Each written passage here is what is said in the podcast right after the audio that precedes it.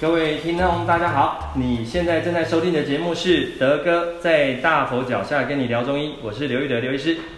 那今天我们这一集的内容啊，我将继续延续我们上次有跟大家提到的大肠癌。还那大肠癌，我们今天跟大家谈的题目啊，就是说很多朋友他需要，对他都被诊断了，他呢他需要动手术。那手术后，我们常看到、听到的这些副作用。比如说，呃，手术完之后食欲变差啦，腹泻啊，肠梗阻啊，啊，甚至因为有些患者他的那个大肠癌，他切除的范围太广，导致说他必须要装这个叫做人工造口。好，人工造口我这边简单解释一下，简单说就是，呃，从肚子这边哈、接一个管路去做我们体内的这些排泄物排出的一个路线。这叫人工造口。好了，那因为哈、哦，我这边先跟大家提一下，跟我们之前在聊到这些乳癌哈、哦，这个反正一个重点在这个地方，就是说只要你动了手术，你动了手术呢，你就好像等于你的肠子啊，受了一个非常非常大的刀伤。因为你想嘛，呃，现在医学的观点就是说，哦，你这个地方它长坏东西了，然后这一段。他觉得要拿掉，甚至呢，他会认为说，他会有一些往前面、往后面的肠子的区域蔓延，或者是说哦转移的可能性。他甚至会多切一些我们正常的肠子，以避免把那些可能会有些残留的这癌组织把它裁，他把它哦去除掉。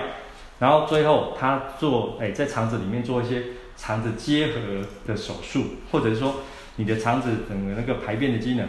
受损了。他就必须帮你做一个一个人工造口，我们刚刚说的，好啦，那紧扣的这个你动了一个手术，等于就是受了一个伤，受了一个伤呢，不是只有肠子哦，你看肠子本身的话，它上面有没有神经丛？很多神经，还有很多血管也受损。那来，我跟各位讲一个概念哦，你看你动了手术之后，呃，哦，我在讲这个东西，大概哈，大概大家听一下哈，就是可能它你看里面会有一些流血地方。你说是肠子只有缝合吗？它其实在，哦手术外科手术，它里面还有一个东西是所谓的里面有一个用个电烧的一个技术。那你想象一下哦，你动了一个手术了，好了，你肠子被切断了，结合了，那有些地方会流血地方，它也可能可以做一些电烧。简单讲，你肠子内膜也有一点烧烫伤哦。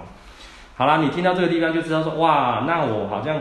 动了一个肠子手术，好像肠子里面的受伤真的蛮多处的哦。对，没错。所以说，我们常常会听到一个情形，就是肠子啊、或者是手术做之后，我们常常会去评估说，哎，你有没有发生这些所谓的术后的感染、细菌感染，或者是术后的那个局部患部产生这些粘连、发炎的情形？那这个时候，当然在西医他们来讲，他们就会可能开立相关的一些抗生素啊、消炎药给各位吃。但是哦，大家听到吗？我们刚刚讲到说，哎，如果说你这个时候你的肠子蠕动代谢不好的时候，哎，那你这些消炎的东西、发炎的东西，你能不能够好好的被吸收，然后去针对这个地方进行代谢？所以说，在我们中医的观点来讲，哈，我们中医以前我还记得我在医院里面服务的时候，我们遇到这样的一个患者，哦，有机会哦去那个外科病房、外科加护病房遇到这样的患者。第一个时间呢，我们会当然我会跟他的西医主治医师讨论一下，然后我们就开立我们中药的商药。即便我现在自己在外面开诊所，我们有机会也是遇到这样的病人。其实当然大家知道我们在诊所的话哦，大家遇到的病人已经就是说，你已经在西医那边已经动完手术了，诶，他知道我们可以协助他，他上门来在诊所来寻求我们可以协助。我还是会评估他的状况，看看他从啊动完手术。到现在经历了多久？然后评估他是不是他的这个手术的地方还是持续呈现在发炎的状态。哦，大家你听到哦，我最近常常会用发炎这两个字来去论述啊，因为发炎反应修复的好坏，有可能会去影响你这个局部的那个修复，甚至我们之前一直在跟各位谈到就是说。啊，你发炎反应一直都没有消弭下去的话，可能会诱发这些体内的肿瘤或癌因子又被复发的这样一个啊机会。所以简单说，手术完第一时间先要动的，先要做的，就是要帮助帮助你把这些手术过了。这些肠子的位置，还有呢，你可能造口部分那个地方的发炎反应，赶快的帮你把附近的一些淤伤淤血把它代谢掉。好，那这边先跟各位预告一下哈，我们接下来会跟各位，呃，我们去会分析一些我们中医的一些常用的一些用药一些概念哈，像我们常常听到说，呃，中药有一些所谓的活血化瘀是什么概念哈？像这个地方的活血哈，用现代医学的医医学的讲法就是。我要去改变，我要去调节你那个地方的微循环的，比如说动脉的输出、静脉的回流，这个在我们中医的行话，那个叫做活血。我把那个地方的微循环，哦，血液循环去做一个调试改变。啊，化瘀呢？对，就像我刚刚说了，你受伤了，你动了手术了，会不会产生很多瘀伤淤血？会溢散在那个局部。哦，要知道哦，这有时候。受伤之后，就好像，呃，你想象一个概念嘛，我们不小心去外面跌伤了，你撞了一个乌漆抹黑的乌青抹黑，就是代表说你的下面的血管破裂，有很多血管，有时候有很多淤血，它散溢在我们的一个组织表面，那些就是叫做瘀。所以说手术也是一样，我们首要之务又就是要改变你这个地方或修复你这个地方的这个血液的循环，这叫做活血，然后赶快把你那个地方哦。积住的这些淤血，赶快清除、吸收、代谢掉，这叫化瘀。那同样用应应用在这个手术后，一样有有有它的道理在。那你没有把这些东西把它清除掉的话，那肠道的或者我们消化道的这些基本的生理机能，它就受到影响了。所以说，很多人呢，他动完手术之后，哇，可能大量的淤血没有排掉。你想象一个画面，就好像说，你原本动手术的地方。好像一堆淤血淤在你的肠子，是肠子里面，那身体就会产生一种反应了。哦，哇，那这个地方好像很多东西塞住了哦，那就会产生一个反应，就是你你也干嘛肚掉了，哦，下面胀胀的，啊，因为那个脏东西淤血排不掉，所以你的胃口一定就不会比较好哦，你就觉得，然后肚子就胀胀的啊，啊，就觉得胃口吃不下啊，对，就这样一个情形。那甚或是，我们又先调到说哦。我们都知道，肠道是我们身体的一个免疫的免疫系统的大本营哈。这在免疫学来讲，就是我们说的肠道的那个那个黏膜的免疫机制。这肠道是一个扮演非常大的角色，小肠、大肠里面都有。那你想象一个想法，你动了个手术，你的黏膜哈，或者是局部患处在发炎，那有没有可能让你那个地方的免疫机制下降，然后让一些原本潜伏在肠道里面的一些细菌，就出来作怪了。哦，那所以说，可能它就因为这样的情形，有一些发炎或啊肠道的一些小细菌的一些感染发炎的情形，也导致说你的吸收的机能变差。哎，这个时候有可能产生一些腹泻的情形。还有就是我们讲的所谓的肠梗阻、肠阻塞，就是说，哇，你突然之间有太多的这些淤淤伤淤血的东西，肚屌嘞，掰不出去。哦，很多人呢，那个动完手术之后，哈哎，怎么过了好几个礼拜，那个肚子还是一样鼓胀，跟什么一样？就是代表说它里面可能还有非常多的这些手术完，或者是我们身体要呃每天每天每日每夜产生的这些细胞组织产生的这些废弃物，还排不出去，造成了肠阻塞。好，这样的情况，哦，回到我刚刚说的，都有可能会影响到我们肠道的免疫机制。哦，所以说哦，我们在治疗的过程当中，除了说我刚刚讲的手术的过程，我们要先让你把那个附近的伤修复修复好，然后第二个重点，我们还要去维持你的肠道的免疫机制要去提升。要不然很多朋友会发现说，哎，怎么治疗的过程当中，怎么白血球啊，哈，那个都不稳定，或者是很多人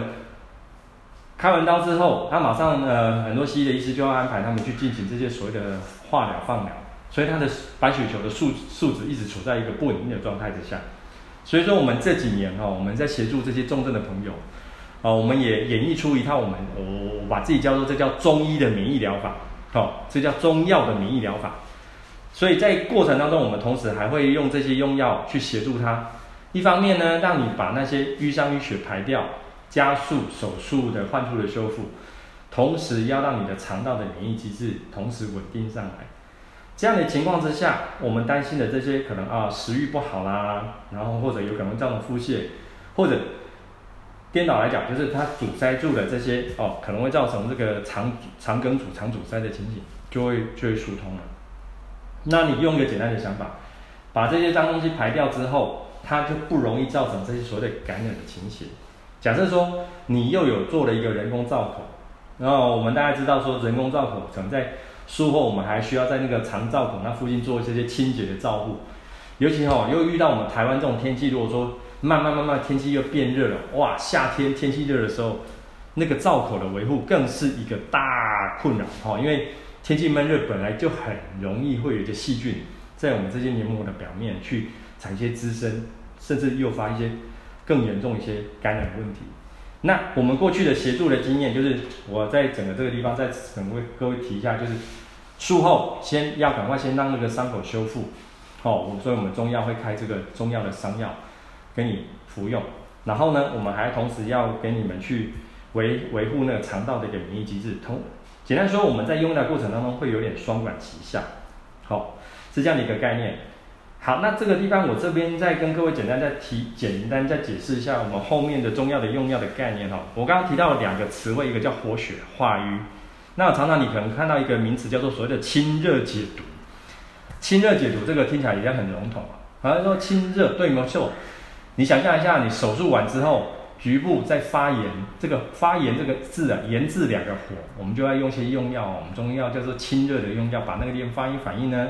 把它稳定下来，不要让它持续的发炎。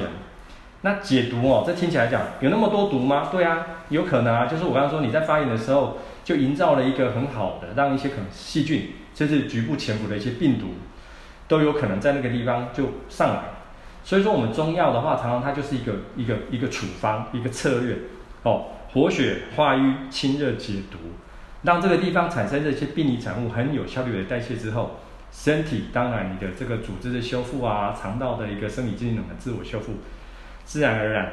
就会慢慢会比较上来的啦。好、好、所以当然了，很多情况还是要实际做做一个实际的一个评估跟参考。那当然我们都不希望我们会遇到这样的情形，哈、所以说我们慢慢接下来这几个礼拜啊，慢慢会相对会去。去再跟各位分享这些概念跟想法。好，那今天那个手术大肠癌手术的这个部分就先跟各位分享到这边。那感谢大家今天的收听哦。那欢迎大家订阅我的频道。那喜欢的话就帮忙评分评论哦。好，谢谢。那大家知道再过没多久，我们也有一个 四月四号儿童节。那可能我不知道我们的听众有没有很多是爸爸妈妈。那我们下次的节目，我们来聊聊说。因为我的孩子哈，常常在学校的时候被老师啊联络簿写说，常常上课不专心，这边调坐不住。那中医有没有什么方法来对应这个东西呢？哦，很多哦，所以很多孩子可能会被误以为是过动儿。所以我们下个礼拜来谈这个。好，所以我们每个礼拜会更新内容，如果有你想听的主题，也欢迎留言给我知道哦。然后今天到这边，谢谢大家，拜拜。